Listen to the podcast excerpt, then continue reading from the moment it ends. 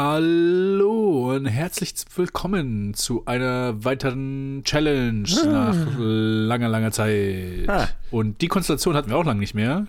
Das stimmt. Joe und ich haben uns, haben uns eine neue Challenge angeschaut. Hello, hello, hello. Und äh, das, ist eine, das ist eine ziemlich besondere Challenge, weil es, weil es ein, ein, ein, ein Kindheitsklassik für mich ist und ein vollkommen unbekannter Film für den Joe. Absolut. Nicht mal, ich habe nie mal gewusst, dass der existiert.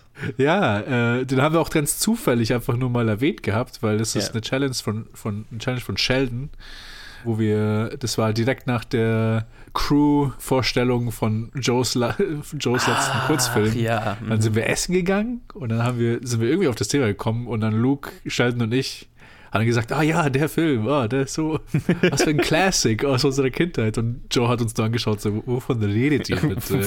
Was labert ihr, bitteschön? Ja, und es geht um. Okay, aber wenn ich jetzt hier. Ich, ich gehe mal jetzt den Plot durch und wahrscheinlich macht Sinn, dass der Joe verwirrt war. äh, es war äh, Maushand, ein 1997er Film von Gore Verbinski. Den kennt man vor allem von den ersten drei Pirates of the Caribbean Filmen. Und ja, einige Jahre davor hat äh, Maushand gemacht. Eine kleine Geschichte über ein Bruderpaar, Lars und Ernie Smuntz, gespielt von Nathan Lane und Lee Evans, dem Vater am Anfang stirbt, der eine Fadenfabrik besitzt, die halt so Stringballs, die kennt man so in Cartoons, wenn, wenn, wenn, wenn Katzen mit diesen spielen. Das ist so dieses ganz, dieses ganz perfekt rund aufgerollte, äh, dieser, dieser Fadenball.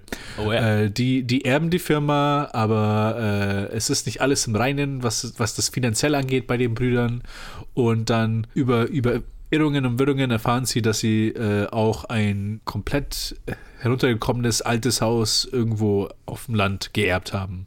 Und sie wollen sich das anschauen und sie merken, oh, das gehört irgendjemandem, irgendeinen alten Künstler und das können wir richtig, richtig teuer verscherbeln. Aber wir wollen es ja erstmal ein bisschen herrichten und dann wir machen eine Auktion draus. Und was sie aber bei, bei der ersten Nacht merken, als sie da schlafen, ist, dass da eine kleine Maus in den Wänden mit ihnen da lebt und da ihr ihr Zuhause gemacht hat und so klein, ihre kleinen Spielchen treibt. Und die nächsten 90 Minuten sind so Slapstick auf dem Level von den Three Stooges, wie die, diese zwei Brüder versuchen, diese Maus zuerst zu verjagen und dann aufs Übelste umzubringen und sie halt es einfach nicht schaffen und ihn und diese Maus ihnen ihre, ihre komplette Sanity äh, wegnimmt, während sie da komplett verzweifeln und es endet in einem kompletten Chaos, wo die Maus während der Auktion einfach das, das komplette Haus zerstört und die Brüder dann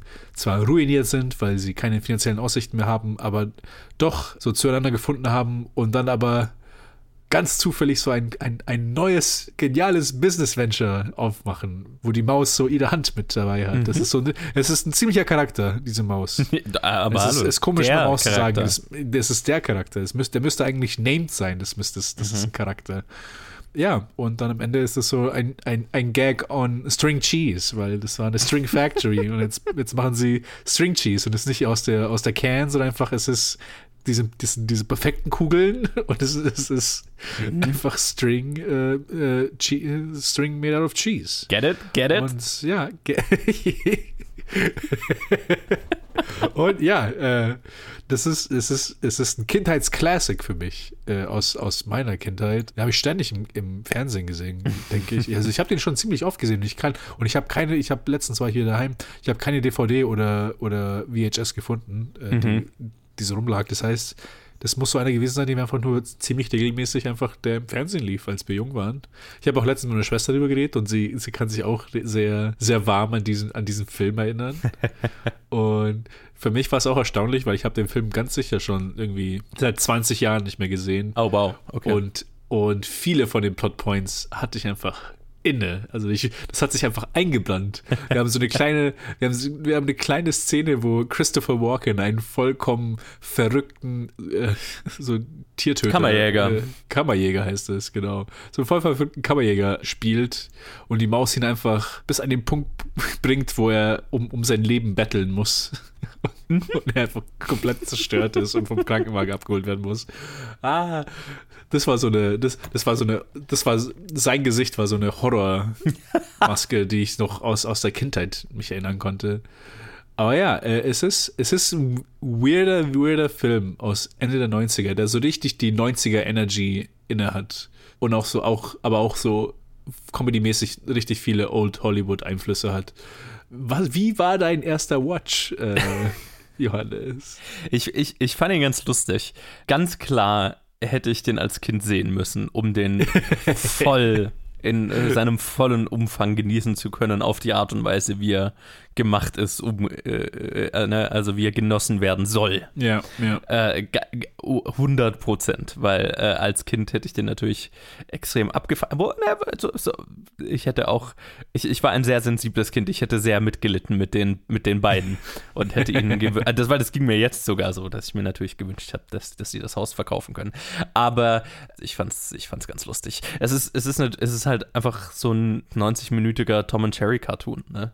Also ja, ja, das, das es, ist, ist, es, ist, es ist ein Tom und Jerry, es ist ein Looney Tunes-Film, einfach ja. Live-Action. Also ja. es ist nichts anderes. Und da, da macht es natürlich absolut Sinn, Nathan Lane in einer der Hauptrollen zu haben, weil Nathan Lane ist gerade für so richtig überzogene Rollen einfach äh, äh, wie geschaffen. Und ich, ich liebe ihn in solchen Rollen. Deswegen, das war war so ein kleines Highlight für mich. Äh, Lee Evans ist natürlich auch sehr gut. Die, die, also ne, deren ganze äh, Laurel and Hardy-Routine, die die da machen, ähm, mm, ist, ja. ist natürlich, äh, finde ich, schon sehr erfolgreich. Äh, das hat mir sehr gefallen. Aber natürlich, also die Maus ich bin natürlich immer auf der Seite von, von irgendwelchen Nagetieren, weil ich Nagetiere liebe. Deswegen, äh, die Maus war natürlich mein absoluter Favorite und ja, war ja. zuckersüß mit ihrem kleinen Bettchen. Und wenn sie sich dann in ein ja, kleines Bettchen da reinkriegt. Ihr, ihr kleines oh. Zimmer, das sie eingerichtet hat mit dem Post, mit dem Hawaii-Post. Ja, genau. Zuckersüß. Sehr, sehr goldig. Ich habe natürlich der Maus jeden, jeden äh, Sieg gegönnt, den die äh, eingefahren hat. Aber ich muss sagen, mein absoluter MVP dieses Films ist Christopher Walken in diesen. lass es zehn Minuten sein, in denen er auftaucht, aber was inspiriertes Casting einfach. ja, ja. Und was auch für eine Energie, die er angebracht hat für diese Rolle. Hammer. Ja. Der Mann äh, kann halt einfach nicht, nicht 100% geben, habe ich das Gefühl. Beziehungsweise man ist sich nie sicher, gibt er 100% oder ist das halt einfach, wie er ist und man hat ja, ihn vor die ja. Kamera gezerrt. So, ne? Also mit welcher Inbrunst der da Mäusecode analysiert und äh, was weiß ich, was er da alles macht mit seinem Nachtsichtgerät oder ich habe schon wieder die Hälfte vergessen. Mit seinen Aber, zehnfachen Lupen, die er ja, sich so genau, einstellt. genau. Also das schon. Diese Monokle gelesen. Genau, das ist schon alles einfach Gold. Das hat sehr viel Spaß gemacht. Das ist definitiv meine, meine, meine, meine Favorite-Sequenz des ganzen Films. Vor allem auch der Anfang, wo, wo sie mit ihm noch reden wollen und der schon so, in order to beat the mouse, you have to think like the mouse and you have to become the mouse. Ja. Mhm.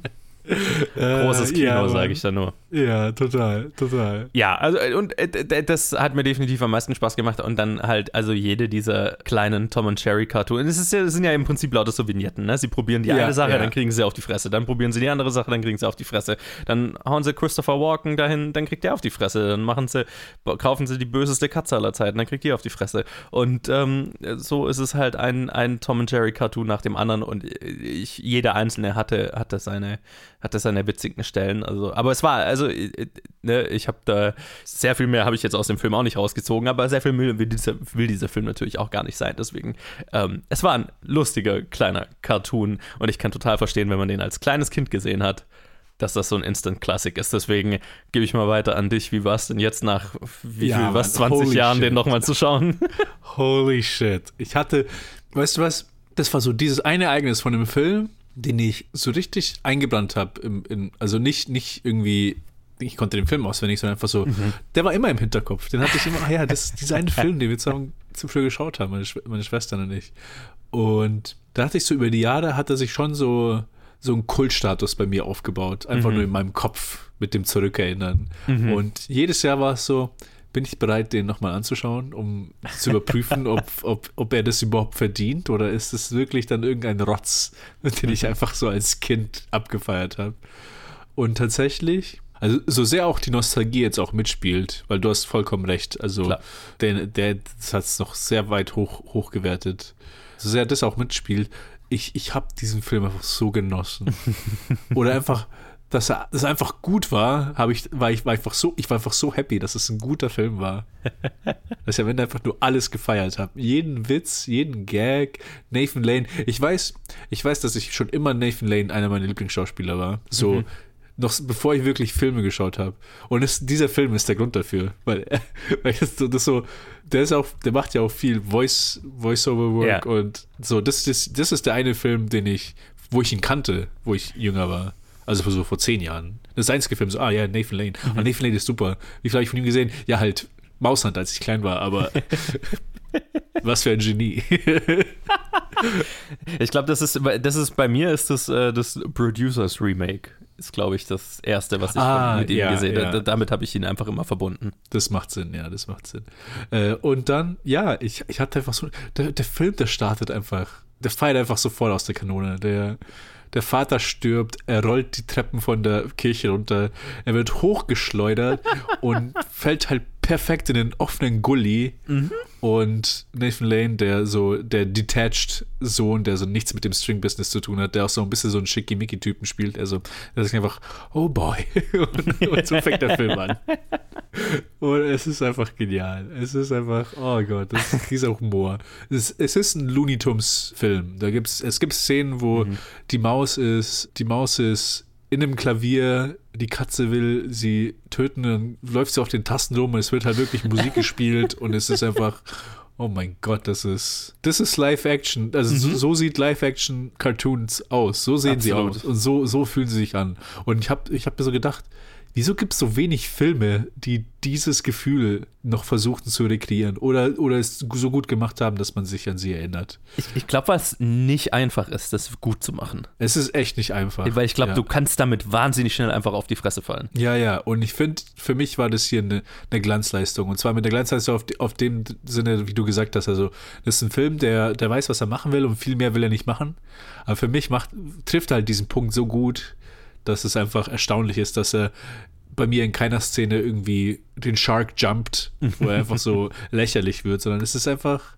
Und es gibt schon sehr viele, also Nathan Lane wird aus dem Haus geschleudert durch eine Explosion und landet in einem gefrorenen See, in einem Teich und dann, dann, dann und dann sinkt er da ab in eine Badewanne, die sie so vor fünf Szenen halt einfach da reingeschleudert haben, die sie halt mhm. einfach, die sie für die Renovierung benutzen wollten. Mhm. Und dann ist da so eine Pappmaché-Frau, die er sieht, die er dann umarmt. Mhm. Und er so einfach so wistfully. Und es ist so dieser Tom and Jerry Feel, dieser Bugs ja. Bunny, äh, das Gefühl. Und es ist einfach so gut geklappt. Und halt alles hat für mich funktioniert. Auch die Anfangsszenen, die ich tatsächlich vergessen hatte, in seinem Restaurant, wie er seine, seinen Job erst verliert, indem er halt ah, ja, ja. Mhm. eine Kakerlake irgendwie in, ins Essen kommt und den, den Bürgermeister umbringt.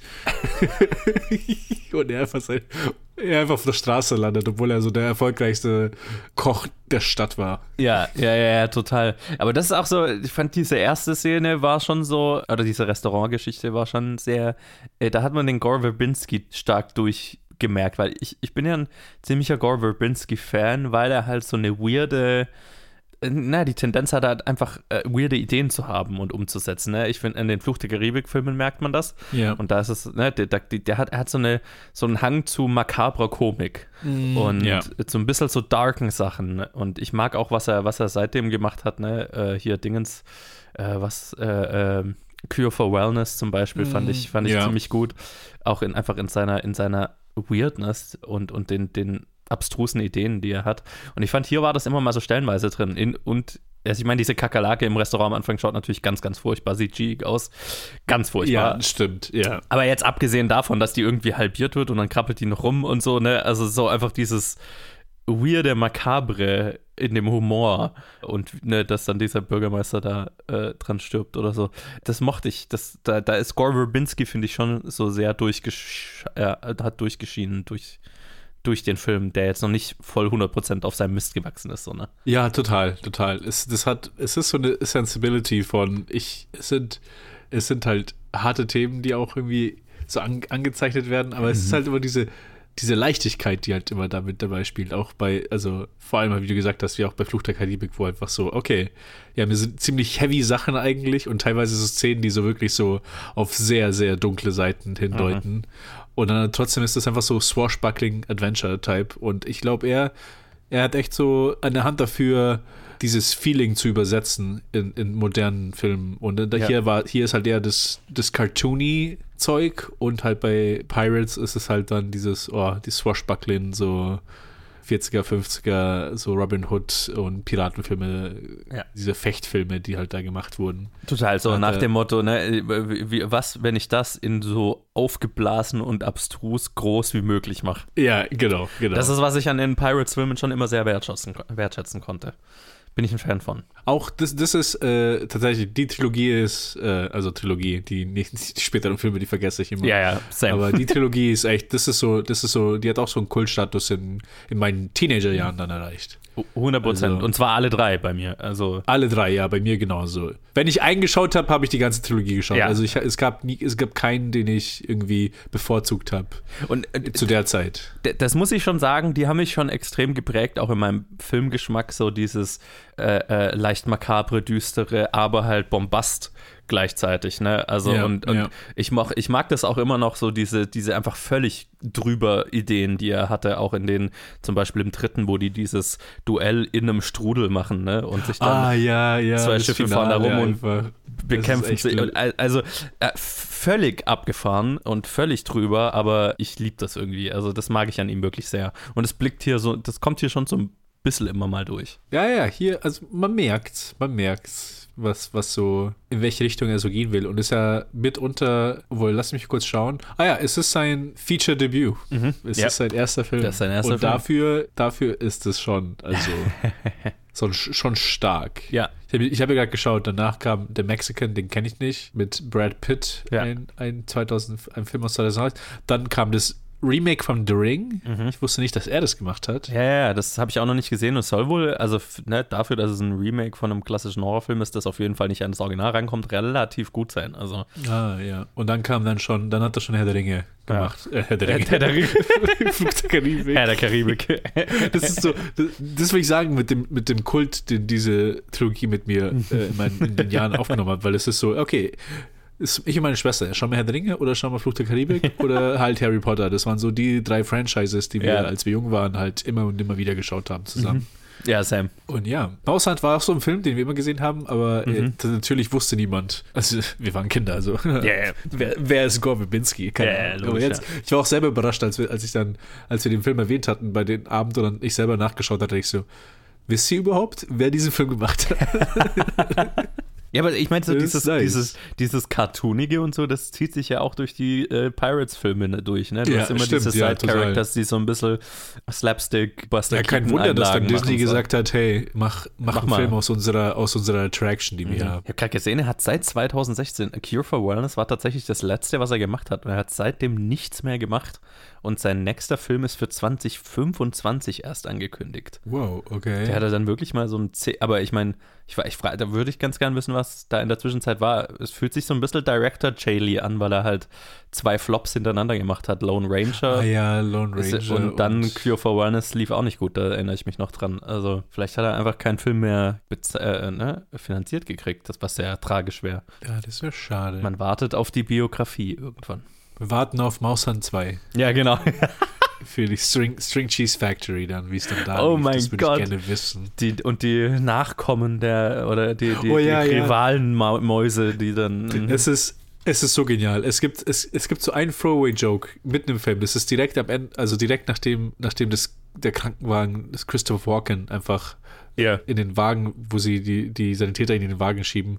Und dann wird so erwähnt, wie er in einem Sarg, in einer Box eingesperrt im Dachgeschoss war. Und die Szene davor haben wir ihn draußen gesehen. Ja. Und dann denkst du so, okay, alles klar. Und dann denkst du zurück an den Anfang des Filmes, wo, wo gesagt wird, wie der ehemalige Besitzer, der, bevor der Vater das Haus gekauft hatte, tot in einer Box im Dachgeschoss gefunden wurde. Wow. Und einfach da die Parallele zu ziehen, ist so, ist das, ist das, was ist das, ist das der dämonische Maus, die da hier lebt? Holy seit, shit. Fünf, seit 50 Jahren hier die Unwesen treibt? Die Verbindung habe ich nicht gezogen. Oh, es ist, ist einfach so, ist auch so eine Throwaway-Line. Yeah, einfach das yeah, gesagt zu haben, ich so, what? Geil.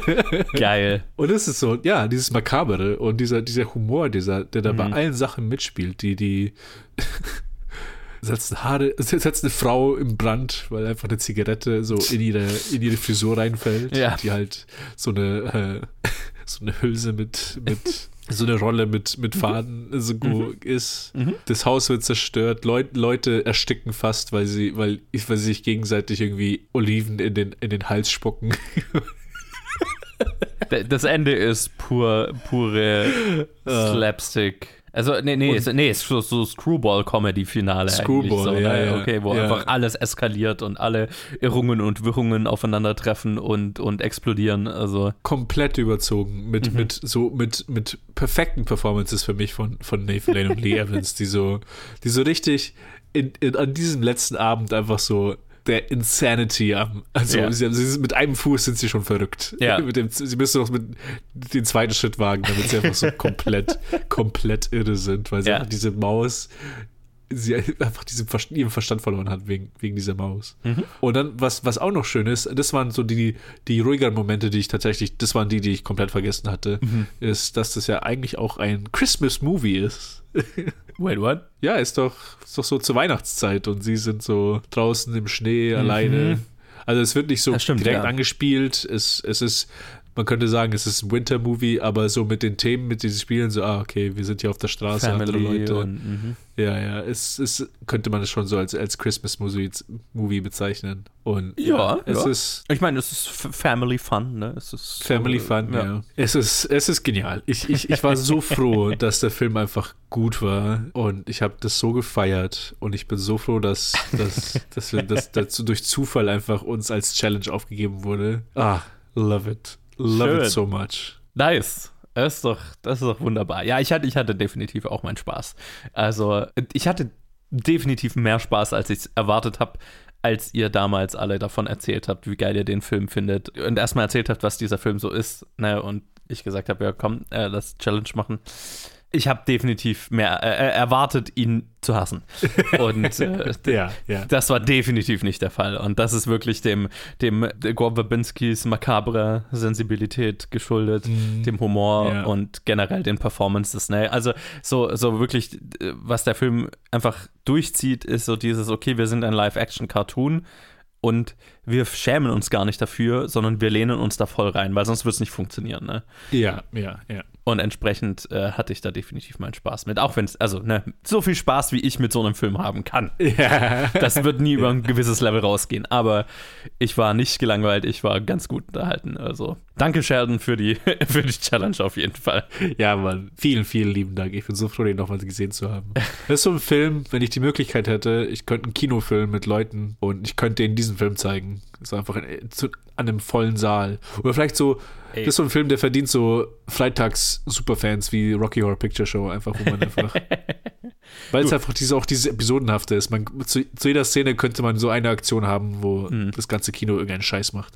Aber Nachdem ich er jetzt macht einfach weiß, Spaß. nachdem ja. ich jetzt weiß, wie günstig es ist, die meisten Kinos zu mieten, Ja. lass machen. ja, Alter, ja, stimmt. Müssen wir nur noch füllen. Ja. Einfach. Ich sag mal, also, People. wenn man 20 Leute zusammenkriegt, dann kostet das nicht mehr für jeden Einzelnen als ein normales Kinoticket. Stimmt, ja, das Also, stimmt. das ist wirklich äh, kleiner Geheimtipp an die meisten. Die meisten, Ki die, an, die, an euch da draußen, die meisten Kinos bieten es an, dass man einen Saal für eine Privatvorstellung bieten kann. Muss einfach anrufen, sagen, man würde es gern machen, den Film sagen, dann müssen die schauen, ob sie ihn kriegen vom Verleih. Und wenn das ein älterer Film ist, der Verleih verlangt dann meistens nicht viel Kohle dafür und dann zahlst du halt noch das bisschen fürs Kino und dann kommst du damit 200, 300 Euro maximal raus. Und wenn du dann 10, 20 Leute bist, dann ist das gar nicht mal, gar nicht mehr viel Kohle für, die, für Ja, jeden. Einzelnen. Absolut. Ja, ist die Sache. Halt bei Kino, Kino, nochmal so, so ein Ding am Rande, ich will es aber nur sagen. Kino ist einfach so, es ist, ein- es ist ein Verlust-Game. Mhm. Fürs, für, die, für die meisten Strecken im Jahr sind sie so teilweise gezwungen, halt eine Vorführung für fünf Leute zu zeigen, Mhm. wo der Strom mehr kostet als das, was an Tickets reinkommt. Ja. Und dann machen sie halt fucking Blockbuster-Season oder halt dann vor allem Weihnachtszeit ist dann Ja. Boom. Was jetzt sich Kinos so wieder aus den roten Zahlen kommen, dank Avatar, Mhm. ist dann so, thank God. Ja. Aber hallo. Und vor allem halt, der Kinos verdienen ja eigentlich ihre Kohle mit äh, äh, Essen und Getränken. Also ah ja, genau, das sowieso. Ja. Gar nicht mal Tickets, ja sondern einfach mit dem Popcorn und allem möglichen. Ja. Aber ja, das ist eine gute Idee. Lass, lass ja, mal also ich meine, ich, ich, ich denke mir eh die ganze Zeit immer mal, es müsste man eigentlich so einmal im Monat irgendwie mit, man müsste eine Gruppe zusammenkriegen, die groß genug ist, die alle Bock haben, einmal im Monat einfach einen Film, ein Kino zu mieten, regelmäßig, und jeden Monat wählt ein anderer einen Film aus. So, ne? Und dann Alter, äh, ich könntest halt, du einfach. Das würde ich halt 100%. Okay, kleine Filmgeek, äh, Münchner, ja. Münchner Crew. Wo seid ihr? Lass uns schauen, ob wir 20 Leute in München zusammenkriegen. Das, eigentlich klingt das machbar, wenn du mich fragst. Es klingt machbar, ja. The call is out. Mhm. Je nachdem, wann diese Episode rausgeht. Aber genau. meldet, meldet euch bei uns. Machen wir eine Planet Film Geek Kino, äh, äh, äh, Kinotour. Ja, ihr könnt euch. Und dann schauen wir uns, schauen wir uns eure Challenges an. Ja, das, das ist auch, nice. Das, das wäre richtig nice. Live-Kommentar. Mhm. ja, äh, so. lasst die Challenges kommen, schickt sie uns at planetfilmgeek.com slash gmail, keine Ahnung. Planetfilmgeek at gmail.com at gmail.com Schreibt uns auf ja. Facebook, Twitter, Instagram. Wir freuen uns auf alle neuen Challenges und ja. hoffentlich kommen sie jetzt äh, ein bisschen regelmäßiger an auf euch zu. Ähm, ja. Ich meine, es ist, es ist ein Geben und Nehmen. Wir müssen sie auch dafür regelmäßig aufnehmen und rausbringen. Ja. Aber ja, wir, wir, wir, wir haben es ja. uns für dieses Jahr wieder mehr vorgenommen. Ne? Aber also ja, wir, wir arbeiten dran. Wir arbeiten dran auf jeden Fall. Äh, vielen lieben Dank, Shellen, für, ja. für den Vorschlag. Und äh, ja, wir freuen uns auf, auf die nächste Challenge. Auf viele weitere. Genau. Bis dahin. Bis dahin. Ciao, ciao. Ciao.